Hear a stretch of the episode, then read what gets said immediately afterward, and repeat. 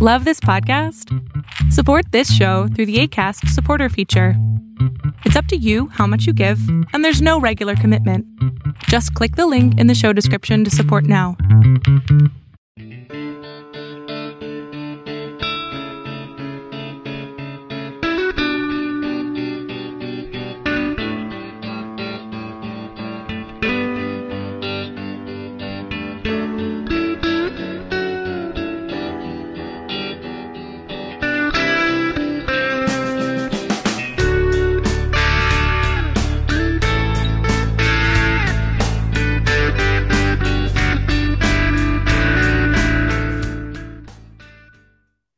¿Qué tal? Y bienvenidos a Letras Habladas, el podcast de Filosofía en la Red. El día de hoy, como siempre, me acompaña Ari, Ari que es responsable de contenido multimedia de Filosofía en la Red. Ari, ¿qué tal? ¿Cómo estás? Bienvenida de nuevo por acá. Hola. Hola Miguel, ¿cómo estás? Bien, bien, bien, todo bien. Estamos muy felices, estamos muy, muy alegres. Y bueno, Ari, vamos a comenzar de lleno porque ustedes no lo saben y nosotros no estamos para contarlo, pero nos hemos alargado un poquito en estas reuniones que tenemos. Siempre antes de, de, hacer los episodios, pues nos ponemos de acuerdo un ratito, platicamos y así que sacamos todo el chisme que hay de la semana de filosofía en la red. Así que a lo mejor probablemente a todos nuestros autores les zumban los oídos muy fuertemente antes de los episodios. Pero bueno, ya vamos a comenzar.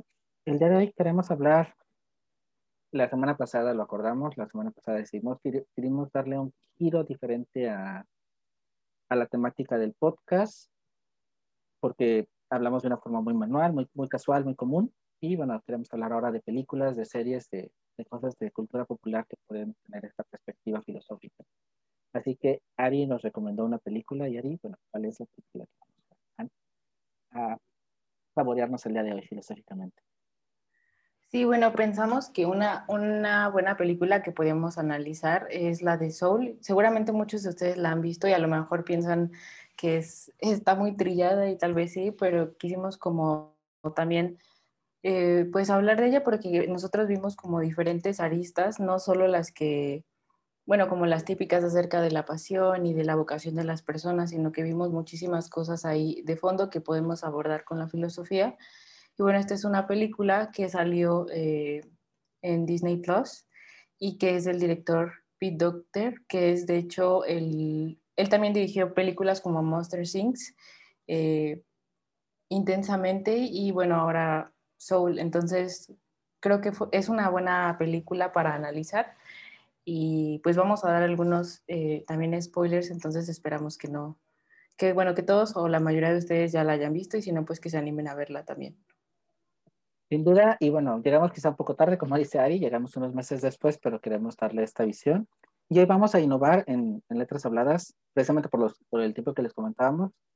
Vamos a poner un cronómetro de 40 minutos y bueno, nosotros vamos a comenzar a hablar y que nos va a empezar a fluir todo, pero al momento en que suene nos vamos a detener, vamos a dejar, dar una frase matona para cerrar y si por algo sentimos que todavía nos falta más por contenido por, por hablar, nos falta más que contar de Soul, pues lo vamos a dejar para un siguiente episodio. Así que ahora vamos a contrarreloj como Comisión Imposible y este reloj comienza ahora. Bueno, antes de ponernos filosóficos, antes de ponernos como que a reflexionar un poco, Ari, tú, tú cuando la viste, cuando te la dejamos, nos, cuando no la dejaste, me la dejaste de tarea ver, y dijiste, bueno, vas a tener que ver Soul, Miguel.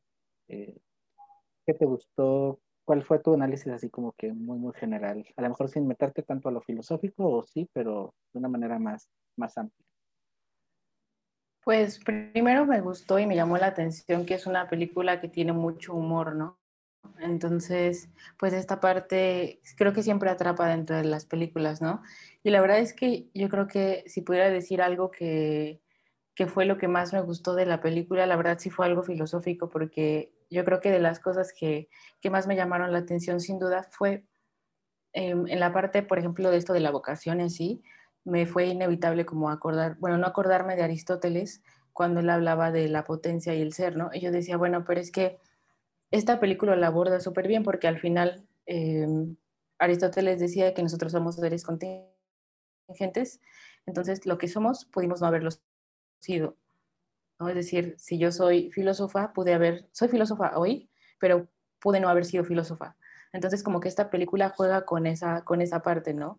De decir, tus pasiones, incluso lo que tú crees que es tu vocación, en realidad no te definen como persona, sino solo es una capa que pudo haber sido diferente y que por lo tanto no te define como tal, como persona. Yo creo que eso fue lo que más me llamó la atención, ¿no? La manera en cómo abordaron este tema, pero de una manera súper inteligente.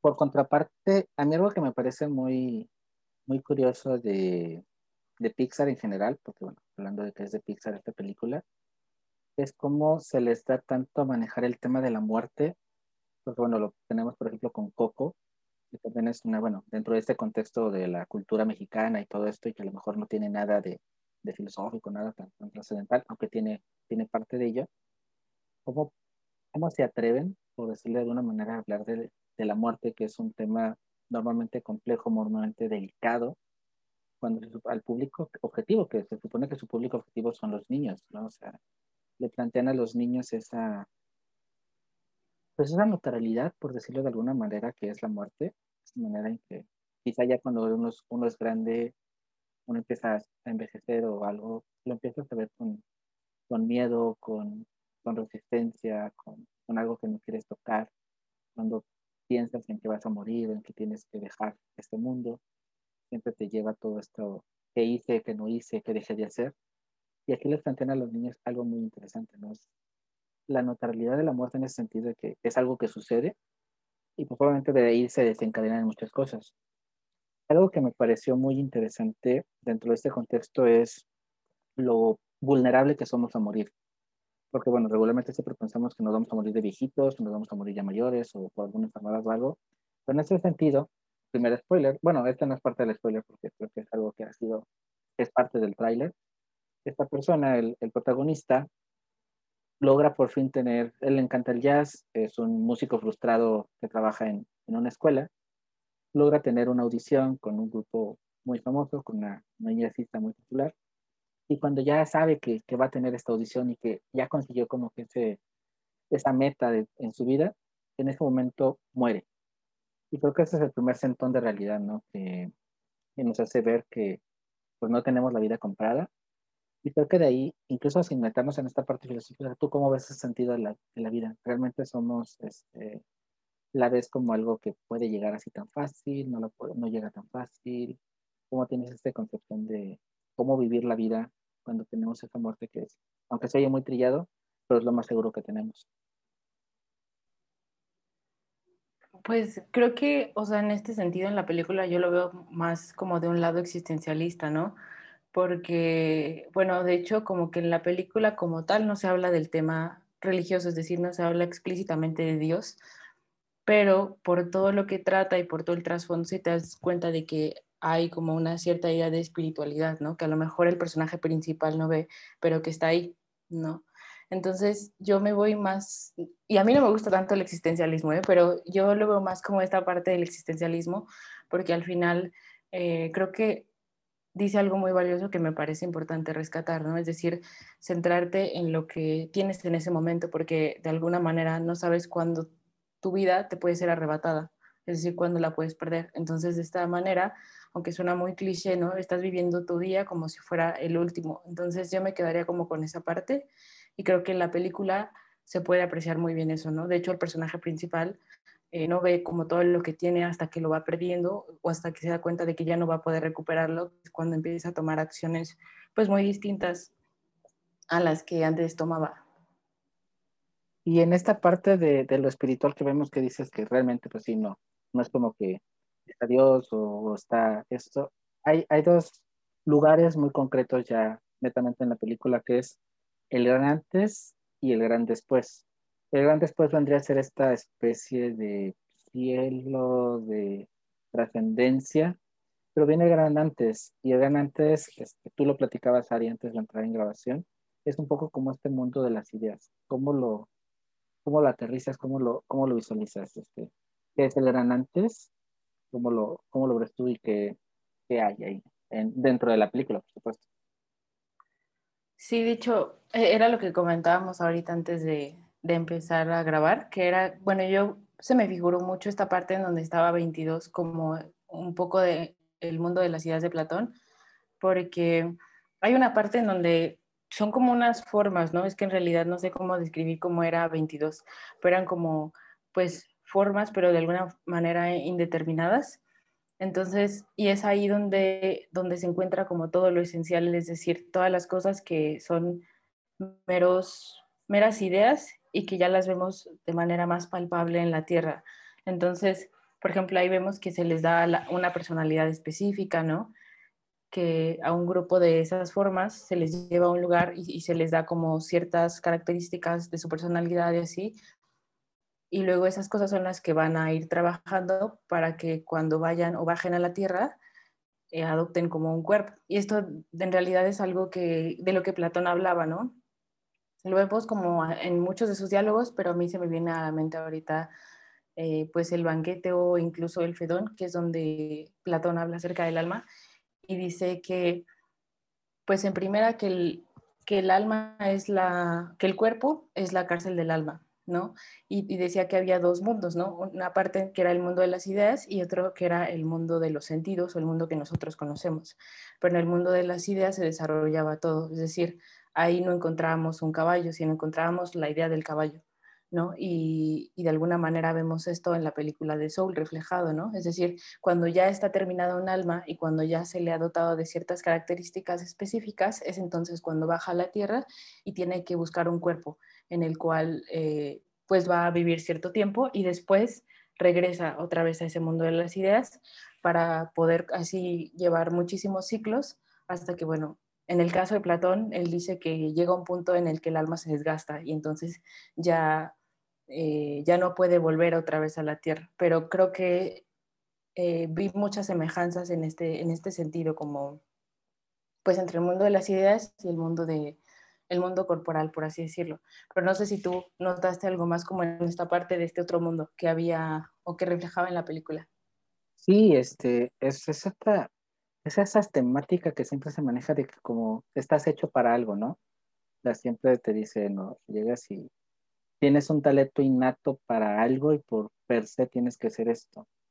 Y, y bueno, ya planteándolo en 22, bueno, 22 este, es este como fantasmita, espíritu, cosa y viva. Bueno, se supone que en este gran antes eh, hay como, serían como las almas de los niños, por decir, por, por ponerle una terminología específica, en donde estos niños van como que a la escuelita, y se van capacitando y van adquiriendo conocimientos y habilidades que al final son destrezas que les van a servir, eh, son potencias, son, son, cosas que les van a servir en su vida en la Tierra. Y cuando logran completar como que un ciclo, entonces tienen ese derecho a bajar a la Tierra, obviamente si los capacitaron para, para ser grandes músicos o si los capacitaron para ser grandes pensadores o lo que sea, grandes líderes, pues ellos van a tienen que repetir, tienen que seguir este, pues este proceso, esta, esta, pues esta, esa esencia, ¿no? Tienen que seguirla totalmente la que se les da. Pero aquí 22 resalta algo que es, es interesante, cuando una se supone, y a lo que se da a entender la película que pasaron, bueno, 22 es el número de, de las almas en esta, pues en esta, en este, como, en esta matrícula. Y cuando llega el protagonista de la serie a, a este gran, bueno, cuando escapa el gran antes, van como en el 500 millones, no sé qué, o sea, van en un número súper elevado, dando a entender que 22 ha estado ahí desde casi los principios del, pues, del cosmos, del origen. Y como este 22 ha, sido tutoriado, ha, sido, este, ha tenido de tutores desde la Madre Teresa, desde Isaac Newton, desde grandes pensadores. Y por más que ellos han luchado y le, están, le han tratado de enseñar como que ciertos valores o ciertos conceptos, ella o él lo rechaza y, y, no está de acuerdo porque ven la vida, y esto es algo que me llamó mucho la atención en toda esta parte, de sufrimiento. No le encuentro un sentido a, la existencia porque al final vas a bajar y vas a sufrir. O te vas a, vas a amargarte o vas a pasarla mal o vas a morir, te vas a enfermar.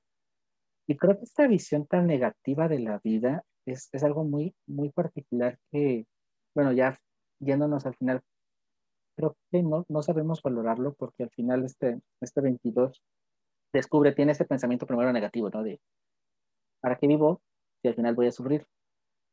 Pero cuando vive, como que la balanza se le cambia y descubre estas pequeñas cosas, porque e, ella, al final atesora cosas muy simples.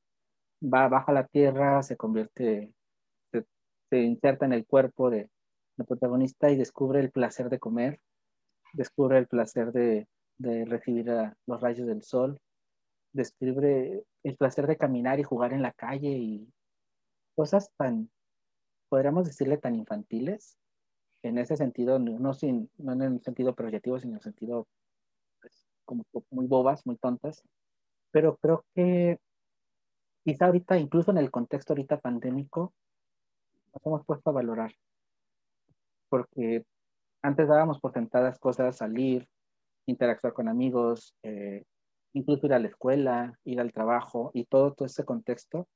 Y cuando nos lo arrebataron, lo que perdemos las personas o lo que más ha frustrado a las personas en este proceso ha sido precisamente eso, la no, el no poder interactuar, el no poder compartir, el no poder tener estos momentos tan, tan clic con alguien.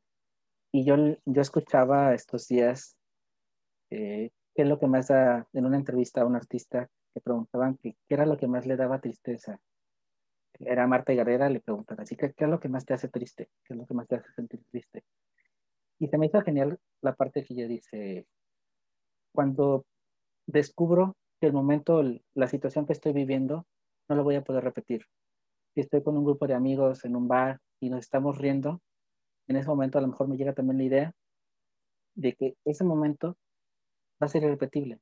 Yo voy a, voy a envejecer, ellos van a envejecer, voy a morir, van a morir, ya no lo voy a poder repetir. Y el darme cuenta de, ese tesoro, que no lo voy a poder guardar, que más que en un simple recuerdo, es lo que me hace entristecer. Esa, esa tristeza, alegría, de estar alegre por ese momento, pero al mismo tiempo esa tristeza por no poderlo repetir. Creo que al final, dentro de toda esta existencialidad que nos maneja la película, creo que es lo más fuerte, lo más, el valorar, el valorar a las personas, el valorar los momentos y el que bueno, lo vamos a ver ahorita, lo vamos a seguir hablando conforme vamos pues, platicando sobre el tema, pero el cómo llegar precisamente a, atesorar lo más, lo más simple es lo que nos hace felices. Eh, lo más tonto a lo mejor, por ejemplo, de nosotros, ¿qué es lo que nos hace felices los jóvenes alrededor de, de, estos momentos? Pues estas cosas que no se repiten. Al final grabar, grabar ahorita en la noche, grabar en la mañana, estarnos peleando a ver a qué horas vamos a grabar, estamos, no, que en la mañana, no, que en la tarde, no, que en la noche. creo que esas pequeñas situaciones, esos pequeños momentos que hacen irrepetible algo, es lo que al final creo que es lo que no tenemos esa capacidad, no se nos, se nos enseña a lo mejor, pero por la premura o la rapidez de la vida no la valoramos. No sé ahí tú esa parte como la, como la ves, Ari. Sí, pues totalmente. Creo que al final eh, el miedo que tenía 22 de bajar a la tierra, porque decía que era un mundo lleno como de sufrimiento y así, era un miedo pues muy real, ¿no? O sea, no es como que nos esté diciendo algo muy descabellado, ¿no? O sea, pero creo que eh, pues aquí podríamos pues irnos por distintas ramas y decir muchísimas cosas respecto a esto, pero creo que un punto muy importante es, a mí se me viene también como esta parte del amor fati que hablaba Nietzsche, ¿no? De que hay que amar la vida como con todo lo que conlleva, ¿no? Es decir, todos los sufrimientos y todas las tristezas, porque al final creo que algo de lo que nosotros vivimos mucho como cultura occidental y, por ejemplo, en este caso en América Latina, influenciada muchísimo por esa parte de cultura occidental, es el hecho de que hay cosas buenas y hay cosas malas. Entonces tenemos a ver justo también a las emociones o las experiencias que a lo mejor nos provocan como angustia o tristeza como malas y no como buenas, pero en realidad creo que es mucho más enriquecedor si las vemos como algo que son y como es algo que, pues que a veces nos toca estar como bien o felices, ¿no? En una emoción en la que nos sentimos como más cómodos y que nos sentimos como más en fluir con nuestra propia vida y con nuestro propio ritmo, pero también hay otras emociones que nos hacen bajar y tener a lo mejor los pies como más sobre la tierra, em, que son momentos de tristeza o los momentos de preocupación, pero creo que esos momentos son los que al final hacen que empieces a, como tú dices, ¿no? Valorar como todas las cosas pequeñas que son, que al final yo no creo que sean pequeñas, o sea, creo que son las esenciales, o sea, las cosas pequeñas, las que nosotros creemos que son tontas, son las que nos dan gasolina para las cosas grandes o las cosas que creemos que son las verdaderamente importantes. Pero en realidad esas cosas pequeñas, como pasar tiempo con tus amigos, aunque sea solo cinco minutos, ¿no? O no sé, como pues salir a la naturaleza y estar tú un tiempo solo, creo que esas son las cosas verdaderamente importantes, pero lo perdemos de vista. Y pues al final como que le damos más peso al trabajo o más peso a, pues no sé, como nuestro desarrollo profesional, que no quiere decir que no lo sea, pero al final sin esas cosas tan simples o tan pequeñas, todas esas cosas grandes no podrían ser posibles e incluso perderían sentido, me atrevo a decir, ¿no? Es decir, cuando ya las estés haciendo y cuando ya empieces a llevar como a lo mejor pues a otro nivel tu vida personal y tu vida profesional, eh, pero no tienes de base esas cosas pequeñas, creo yo que eh, pues empiezas a perder sentido, empiezas a perder como la noción de hacia dónde quieres llegar y qué es lo que quieres conseguir. Y ahorita que hablas del trabajo, no sé, hay una parte aquí eh, la mamá de, del, del jazzista, la mamá del protagonista, y incluso él mismo tiene, tiene esta lucha de, de identidad, este complejo, de que justamente la película inicia con la gran noticia de que le llega la directora y le dice, ¿sabes qué? Ya conseguiste una plaza de, de tiempo completo aquí como docente. Y la mamá pues va a estar feliz porque consigue finalmente estabilidad, consigue toda esta, esta situación, ¿no? De, de que sí voy a estar estable, sí voy a tener una jubilación, sí estas ondas. Y en este sentido, a mí me puso mucho a pensar en la parte, por ejemplo, de nosotros, de las personas que nos, nos apasionan las ciencias sociales, nos apasionan la filosofía, todas estas cosas que no dejan dinero, no, no son tan lucrativas, lo analizábamos, no hay muchos de los autores este, de filosofía en la red, muchas de las personas que se dedican a esto, trabajan de Godín, o trabajan haciendo trabajo de oficina, trabajan en otros hoyos y a lo mejor dedican su pasión, su profesión lo dedican más como una pasión, como un hobby, como un pasatiempo. Es como que, bueno, sí, este, me encanta filosofar, me encanta escribir, me encanta hacer videos, me encanta lo que sea, lo tengo que comer y entonces pues a lo mejor soy, en la mañana soy un, trabajador de oficina y en la noche me libero y, y saco, saco mi mente a trabajar. Entonces, en esta cuestión, no sé si te pudiste identificar en esta parte de esta lucha de lo que quieres ser con lo que a lo mejor puede ser en el sentido estricto de, pues de que tienes que a lo mejor tener un sustento, de que desafortunadamente son pocas a lo mejor los sectores o pocas las personas que realmente a lo mejor en este ámbito concreto se dedican a lo que les gusta. Afortunadamente ya estamos viendo que hay más eh, personas que se pueden dedicar a lo que hacen, por ejemplo, simplemente los youtubers que les encanta hacer esto y, y viven ya de esto y les hacen videos y ganan ganan muy bien, incluso ganan más que un profesionista, pero son los menos que los más. Y en esa cuestión, y tú a lo mejor también que estás en este proceso de que ya te estás este, titulando, de en, esa, en esa situación, te has puesto así, o que, híjole, o sea, sí me gusta, y, pero hay esa cuestión, porque yo me identifiqué mucho con esta parte, yo demasiado, o sea, es, yo, mi, mi vida de, de no filosofía en las redes trabajo de oficina, trabajo en otras ondas, nada que ver con... Pero si me ven en la calle trabajando, no van a pensar que es cocina filosofía en la red. Entonces, en esta cuestión, yo me identifico en él, pero... Y tuve que tomar decisiones precisamente en ese sentido también, porque, por ejemplo, tuve que decidir que si quería comprar libros, si quería seguir estudiando, si quería seguir formándome, tenía que trabajar y tenía que ganar dinero para poder pagarme lo demás. Lo otro no me iba a dar esto, entonces digo, en esta partida sí me identifique, pero no sé tú, en esta nueva situación que vives, en esta, a lo mejor en esta nueva ola, nueva novedad de, contemporánea que te identificaste, ¿no? ¿Cómo lo vives? Pues creo que en ese sentido no, o sea, la verdad es que um, yo sé que no es, o sea, que es como mi caso, porque al final eh, yo sé que es muy criticada como la carrera, ¿no? Dejemos de lado un poco como las humanidades en sí, o sea, las humanidades en sí, pero la filosofía también, ¿no? O sea, una de las cosas que primero te preguntan es, ¿y de qué vas a vivir, no? O sea, a mí y mi familia siempre me ha enseñado que en realidad puedes vivir de lo que sea, entonces nunca he lidiado con ese prejuicio dentro de mi propia familia, pero sí el verlo en Soul eh, yo sabía que era algo que existía, es decir, no lo sentía como algo que no podía pasar, sino que yo sabía que yo era afortunada en ese sentido de que mis papás siempre me dijeron como que a lo que yo me quisiera dedicar era cuestión de que le pusiera como ganas y así, eh, y que me esforzara también en seguir aprendiendo y todo eso, pero yo sé que es una realidad que, que pues está allá afuera y que todavía sigue lamentablemente como muy vigente, ¿no?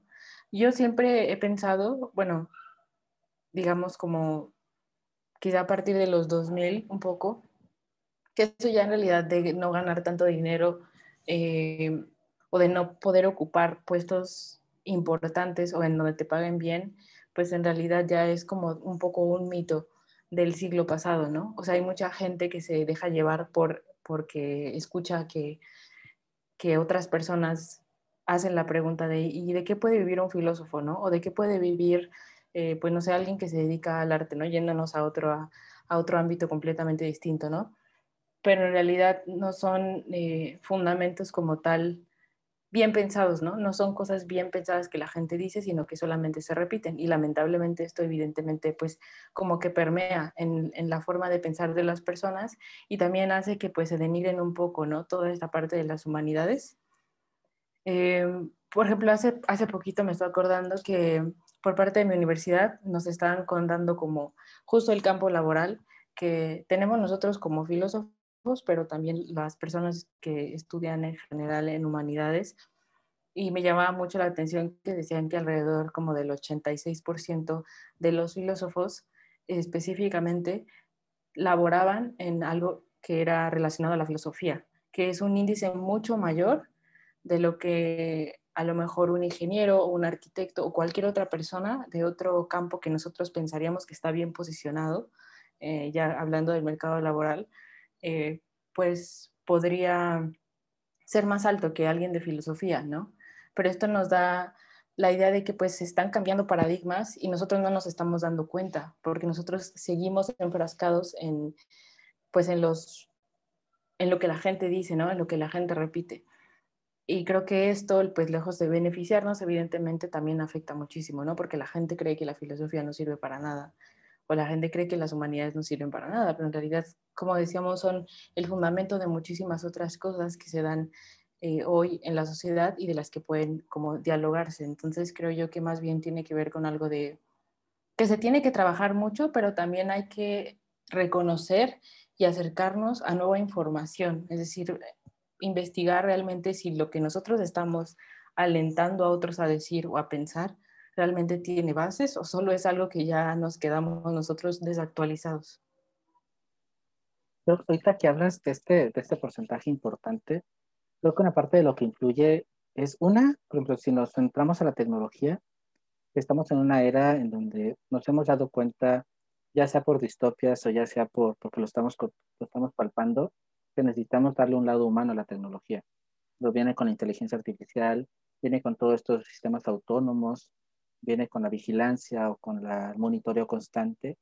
Y creo que entonces en ese sentido muchas personas ya se están dando cuenta que se necesitan árbitros, este, pues justos, árbitros que decidan y que también para lograr estos árbitros necesita haber bases porque la inteligencia artificial es algo que sí se ve, por ejemplo, no sé, a lo mejor me voy voy a delatar mucho mi edad, me voy a, me voy a escuchar muy ochentero, se va a ver muy Terminator y, te das cuenta que, la inteligencia artificial puede ser peligrosa, o sea, puede ser peligrosa realmente si no la si no pones unas bases sólidas en humanismo, si no, si no realmente le das un sustento. ¿Qué está pasando ahorita con la pandemia? Simplemente con toda esta, lo platicábamos en el podcast pasado con contagio, en cómo deciden cómo poner las vacunas, en cómo se están decidiendo ahora, y realmente para tomar esas decisiones, para tomar incluso las decisiones de si cerrar o no lugares, si imponer o no imponer a las personas que usan cubrebocas, si hacer o no hacer ciertas o, o X políticas, todo esto tiene que tener una base humana. Y obviamente la base humana te la va a dar las humanidades y en particular la filosofía. Entonces creo que en esta parte también las empresas se están dando cuenta que necesitan políticas mm, en donde sean más abiertas, en donde se premia también el trabajo, en donde se premia la persona, en donde no hay algo, por ejemplo, que, que se resalta mucho aquí también en la película, esta, esta cultura de enaltecer siempre la productividad. Incluso lo ves en pandemia, lo viste, lo vimos el año pasado, qué hacer, este, cómo ser productivo cuando estoy encerrado en mi casa, por qué despertarme temprano, hacer cosas, por qué, por cómo no perder el tiempo, cómo aprender más idiomas en tantos momentos. Y siempre ese constante check, check a qué estás haciendo y si no estás haciendo nada, ¿por qué no estás haciendo nada? ¿Por qué no estás siendo productivo? Y no por nada. Entonces, algo que impactó mucho en la pandemia es ese stop que se nos dio a muchas personas. No traíamos un ritmo de vida a lo mejor y de repente me dijeron, hey, estate quieto, te vas a quedar en tu casa. ¿Qué pasó? Las familias empezaron a conflictuar porque no sabían convivir, porque no estaban acostumbradas a interactuar todo el tiempo, sino simplemente se veían en la mañana, hola, buenos días, desayuno, y los veo hasta la noche, hola, buenas noches, me fue bien, me fue mal y X, pero no pasaban todo ese inter juntos. ¿Qué descubre las humanidades? ¿Qué descubre la filosofía? Pues precisamente que se necesitan estas cuestiones, se necesita realmente valorar a las personas y todo esto nos lo da la filosofía. Y esta pandemia, creo que dentro de las buenas cosas que logró es precisamente ello, la educación también. Yo lo platicaba, este, lo, lo platicaba con unas invitadas, siempre lo charlando. Creo que lo más genial para mí, en lo particular que siempre gran parte de mi formación ha sido remota por, por el trabajo, el que normalizaran que, es, que está bien tomar clases por internet, que está bien hacer videollamadas con las personas, creo que es genial. O sea, es, antes si decías voy a estudiar y estudio en línea, era sinónimo a si es lo cómodo, si no tienes trabajo, si no es esfuerzo, si X, pero ahora se normalizó. Pero para lograr estas normalizaciones, para lograr estas, pues este ritmo de cosas, pues es precisamente porque la filosofía entra porque la filosofía da esos aportes, esas, esas visiones. Y aunado ya a la, a la, o sea, toda esta vertiente a lo mejor del por qué precisamente ese alza en ese índice de, de porcentaje en cuanto a profesionales de la filosofía trabajando en su campo. Cuando haces algo que te apasiona, cuando haces algo que te gusta, ya lo decía Aristóteles con la definición de virtud un poquito, se corre el riesgo de hacer la obsesión. De hecho, realmente lo vemos en la película en la película hay una, hay una sección de este gran antes en donde está sobre, se supone que las personas cuando están inspiradas, por ejemplo, un músico que está tocando y encuentra ese clic de, inspiración total, se mete como en una burbuja y vuela y como que da cuenta como el Imagine World así en Happy, ¿no? Pero si no lo cuida en ese momento específico, corre el riesgo de hacer la obsesión y se convierte como en unos gigantes todos oscuros que van deambulando sin nada. Y entonces corre ese peligro de que tanto podemos equilibrar que lo que te apasiona no te obsesione y también en el sentido de que si algo te apasiona, no tienes por qué ser bueno en ello. O sea, está bien que a lo mejor, no sé, a mí me gusta jugar fútbol y a lo mejor no, no meto ni un gol, no, no paro nada, pero, me, pero lo disfruto, disfruto jugar. Entonces, ¿qué? Pero si, si otra persona tú le dices, ah, es que me gusta jugar fútbol y juego todos los días fútbol, ya, oye, ¿y qué eres bueno? No te van a juzgar, oye, lo disfrutas, oye, te hace sentir feliz, oye, ¿por qué te apasiona? Si no es simplemente vas y lo practicas para ser bueno. Esa parte, ¿cómo lo ves tú en tanto? Debemos de ser buenos en lo que nos gusta y cómo poder mediar esta parte de que lo que te apasiona no lo conviertas en una opción y obviamente la obsesión te lleva a un vicio y pues todas estas consecuencias. Sí, el famoso punto medio de Aristóteles, ¿no? Creo que esta parte que dices es muy importante porque eh, creo que cuando lo ves por primera vez en la película Soul se te hace algo extraño, ¿no? Porque dices, bueno, es esta persona está tan apasionada en lo que hace y sin embargo la retratan como que en algún momento del camino se pierde y entonces se convierte en un gigante que ya nada más se pasa deambulando, ¿no? O sea, como que se convierte en todo lo contrario y tú creerías que va ese personaje como por un buen camino, pero en realidad resulta que no. Y esto desde la perspectiva de Aristóteles era algo que él hablaba desde hace muchísimo tiempo y decía que había un punto medio entre todas las cosas, ¿no? Que es justo lo que comentabas, que es eh, cuando nosotros desarrollamos, por ejemplo, en este caso, para él, las, todas las virtudes se desarrollaban por medio de los hábitos, ¿no? Es decir, tú para que pudieras hacer de algo una, una virtud, bueno, primero tenías que asegurarte que no era dañino para ti, ¿no? Sino que era algo que te podía llevar a tu crecimiento y que al final te llevara como a la felicidad, ¿no? Y decía, bueno, ahí hay que tener cuidado en este caso, ¿no? Cuando ya hemos hecho algo, un hábito, hay que tener cuidado de que sea en, se vaya como en el camino de la virtud y de que no caiga en el vicio, ¿no? Es decir, tenemos que cuidar que no se convierta, como tú dices, en una obsesión. Y creo que en una sociedad de rendimiento, que, que en este punto me refiero como específicamente a algo de lo que teoriza muchísimo otro filósofo que se llama Shulhan, habla de que en la sociedad de rendimiento se nos alienta muchísimo a buscar el crecimiento, el desarrollo personal, ¿no? Para alcanzar la felicidad. Pero llega un momento en el que nos convertimos en, no en seres pasivos, como lo retrataba a lo mejor un poco los filósofos del siglo pasado, que es decir, que éramos sujetos que, pues como alienados, es decir, que nada más eh, recibíamos información que nos moldeaba y moldeaba nuestra personalidad, entonces vivíamos como rebaños, sino que al contrario, en esta sociedad de rendimiento lo que pasa es que nosotros nos explotamos a nosotros mismos. Y de esto nos alientan como las grandes instituciones, ¿no? Estamos hablando de marcas ya importantes, como por ejemplo, no sé, se me viene Nike o, o Adidas o todas estas empresas que también están relacionadas un poco al, al mundo fitness o a la alimentación o este tipo de cosas. ¿Y qué pasa con este tipo de, de comportamiento, no? Es decir, ¿qué pasa con el hecho de que nosotros nos explotemos a nosotros mismos?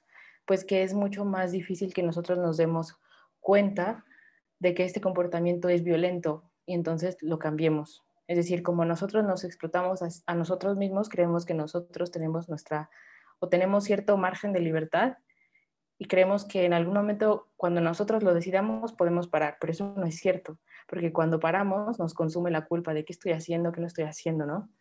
Y esto viene como un poco de los factores externos, ¿no? De la sociedad, de lo que vemos en redes sociales, de que todo el mundo está haciendo cosas, pero en realidad no es que todo el mundo esté haciendo cosas todo el tiempo, sino que es lo que vemos y a lo mejor esa, esa persona nada más graba una parte de su día, pero en realidad no graba todo el día. Pero nosotros estamos pensando que por eso tenemos nosotros que estar haciendo y haciendo y haciendo cosas y al final pues sucede esta parte de explotación, que nos sobresaturamos de cosas y entonces es mucho más difícil que nosotros identifiquemos este tipo de comportamiento como algo violento, porque al ejercernos nosotros mismos, eh, pues es realmente difícil que nos demos cuenta de esto. Y creo que esto ya caería como en la parte de vicio que decías, ¿no? Es decir, cómo hacemos algo que, nos gusta, pero sin descuidar otras cosas que también son importantes, ¿no? Sin caer en el exceso, sin caer en el vicio, sino manteniéndolo de una forma saludable, de tal forma que se mantenga como una virtud y no como un exceso.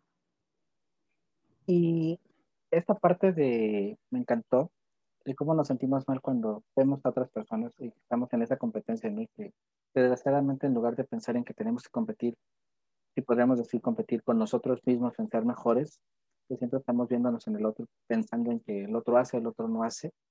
Y en esta parte, Ari, está bien, eh, está, está bien no hacer nada a veces, o está mal, y cómo sentirse bien o cómo sentirse, no sentirse mal cuando un día o dos o tres, no sé, no hacemos nada. Como ahí a lo mejor tu, experiencia, tu, análisis está bien que Ari no haga nada, a lo mejor un día dos, y se siente bien o no se siente bien Ari realmente, y no hizo nada un día o dos. Pues de hecho la filosofía nació del ocio, ¿no? Nada más que ya no lo recordamos tanto, pero en realidad los filósofos en la antigua Grecia eran los que tenían o, disponían del tiempo para poder reflexionar.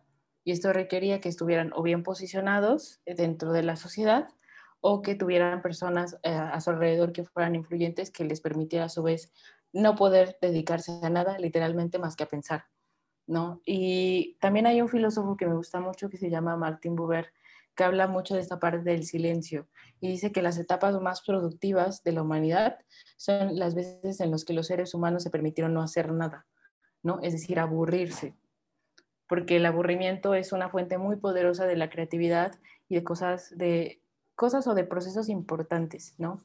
Entonces, creo yo que sí es importante literalmente no hacer nada, en este caso de que estemos hablando como de algo ya muy radical, ¿no? Que parezca algo ya un poco ascético, el decir de quedarte en silencio y no hacer absolutamente nada, porque eso da pie al aburrimiento y da pie a que empieces a, a, generar otro tipo de pensamientos y también a que aceptes algo muy importante dentro del ser humano, que es el aspecto de la angustia, ¿no?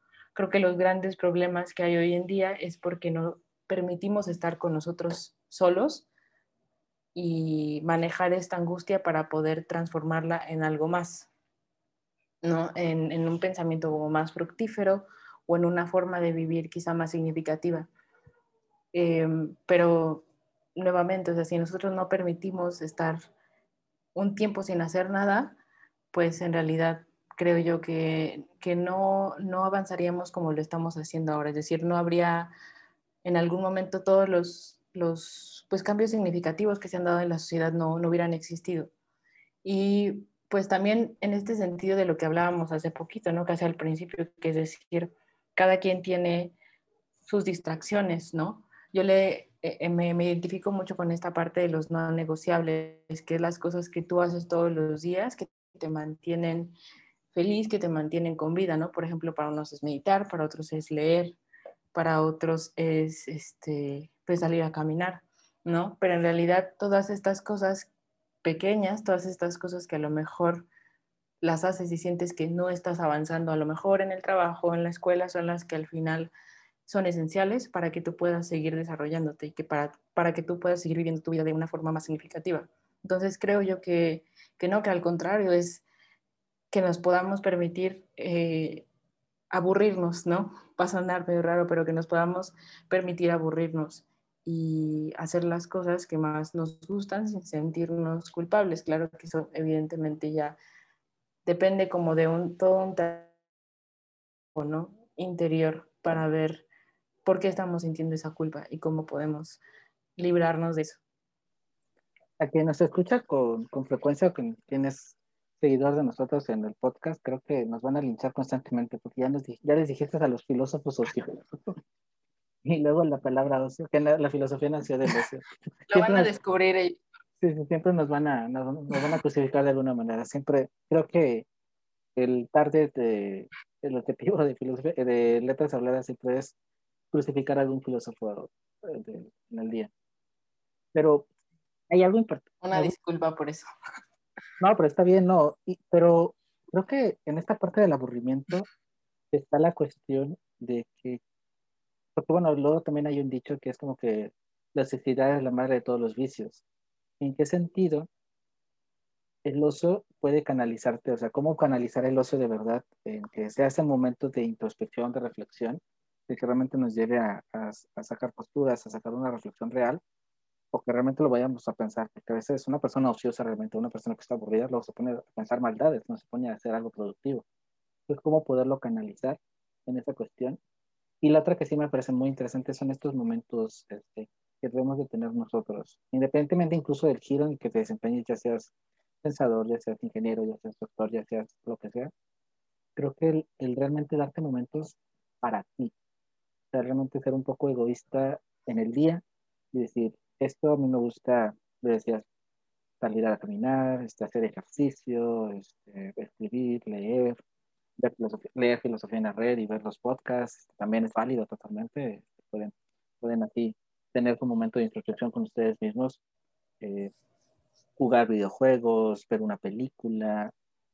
Ya creo que el, el, el, atrevernos a darnos, a regalarnos momentos nosotros, creo que es muy importante y se va a ir muy como de coaching o muy de de esta onda, este, como que de, de coaching totalmente, pero hay que darnos momentos a nosotros mismos para, para tener energías, para tener fuerza y sobre todo para, para regalarte a ti mismo tus, tus partes, tus momentos, tus recargarte, ¿no? Así como cargas el móvil todas las noches, no solo dormir te va a cargar energía, también tu mente necesita descansar y hacer cosas, pues, no, no, pues no académicas, no, no, no lúdicas, o sea, hacer, hacer cosas realmente que te diviertan o cosas que, que sean tontas, que sean simples, a lo mejor vistas desde afuera, pero que a ti te hagan relajarte, a ti te hagan divertirte, a ti te hagan pues ser libre, ¿no? En ese momento.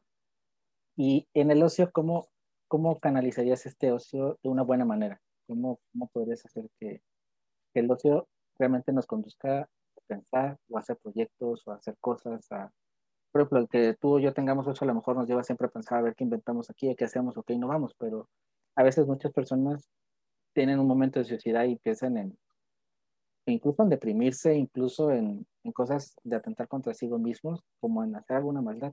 ¿Cómo poder distinguir cuál es el ocio bueno del ocio malo o cuál, o cómo conducirlo hacia algo bueno. Pues sí, claro, creo que como todo depende mucho de cómo lo uses, ¿no? O desde qué lugar lo hagas. Entonces, pues yo diría, y yo me voy mucho por la parte de la angustia, que era lo que ya había mencionado antes, ¿no?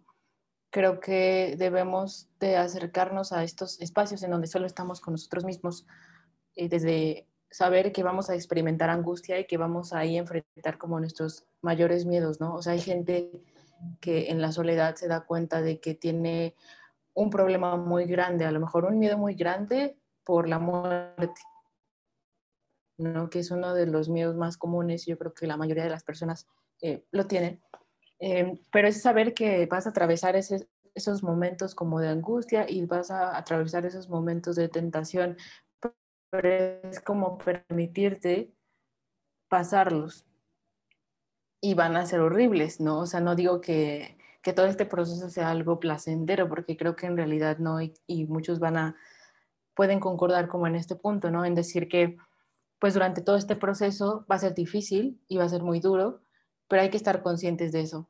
Y pues depende, hay mucho también de la persona, ¿no? Depende de qué tan dispuesto estás tú a conocerte a ti mismo y qué tan dispuesto estás, estás tú a llevar tu vida a otro lugar o no a posicionarte en otra perspectiva o tener un punto de vista totalmente distinto a lo que habías estado viviendo. Eh, y solo así a lo mejor eres capaz de decir, bueno, eh, sé que esto va a ser difícil, sé que esto va a ser muy difícil de sobrellevar, pero mis ganas por poder cambiarlo van, son mucho más grandes, entonces se van a permitir esta angustia. Y hay personas que no se lo van a permitir, ¿no? pero creo que como todo al final, pues hay personas que a lo mejor no se lo van a permitir nunca en su vida, ¿no? Pero hay personas que sí se lo van a permitir, pero a lo mejor en ciertos momentos no va a ser eh, el momento, ¿no? O sea, hay veces en que lo van a intentar y van a fracasar y ese no era el momento.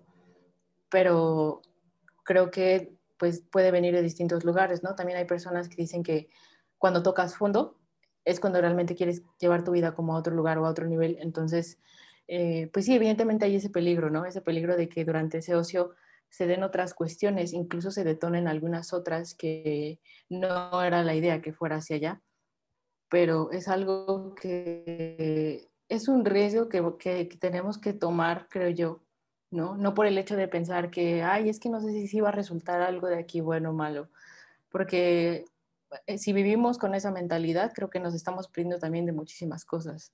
Queremos controlar todo, pero en realidad hay pocas cosas sobre las que tenemos control, ¿no? Incluso sobre las que creemos que tenemos control, no tenemos control. Entonces, más bien yo diría que hay que, pues, ir hacia ese, a ese riesgo, ¿no? A esa posibilidad de caer y quizá, no sé, incluso ya no regresar, ¿no? Suena muy fatalista, pero puede pasar.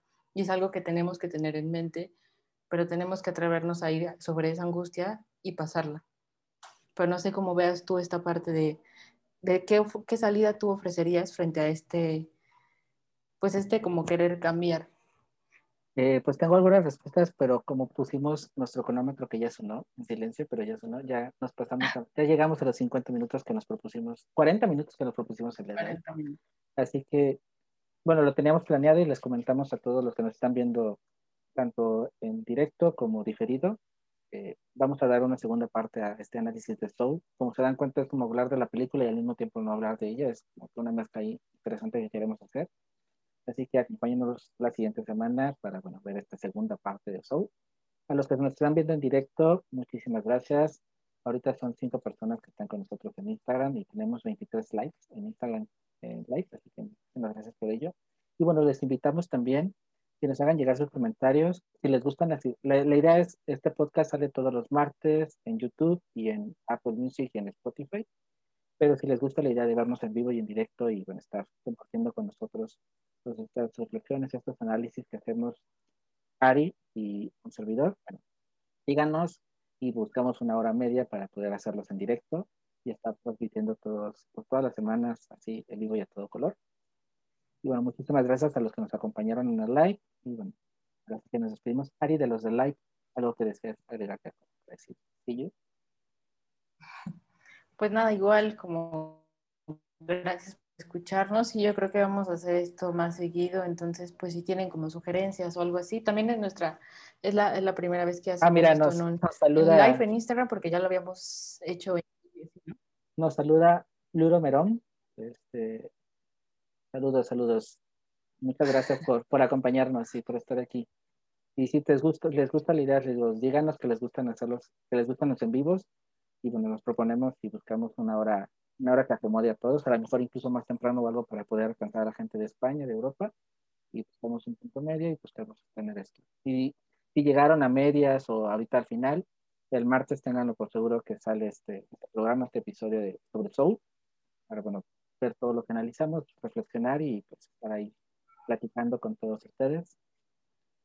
Y bueno, Ari, a las que no lo conocen, a lo mejor es la responsable de todo el contenido multimedia, todo lo que ven en YouTube y en, en podcast es, pasa por manos de ella y pasa por su filtro, así que bueno, ella es la responsable de esta cuestión. Y sin duda, bueno, muchísimas gracias a los que nos acompañaron en, en los live. Es de despedirnos de ustedes y pues estén al pendiente y sobre todo los invitamos a las doce y media de México del siguiente domingo. Eh, vamos a tener nuestro primer directo también de un debate. Tenemos cada, cada mes tenemos un debate mensual, pero esta vez lo queremos hacer en vivo. Va a ser por Twitch, va a ser por YouTube y bueno, este hoy fue una prueba para que pudiera salir por Instagram, por Instagram, así que también va a salir por Instagram. Así que acompáñenos a este directo. Van a estar eh, varios autores de filosofía en la red compartiendo y, y debatiendo sobre si cualquier persona puede hacer filosofía o si necesita ser un licenciado en filosofía o tener una maestría o algo así, para tener como una validez de decir que lo que tú dices, pues realmente es filosofía o no. Así que creemos que es un debate interesante, es un debate que se puede poner muy polémico, pero divertido.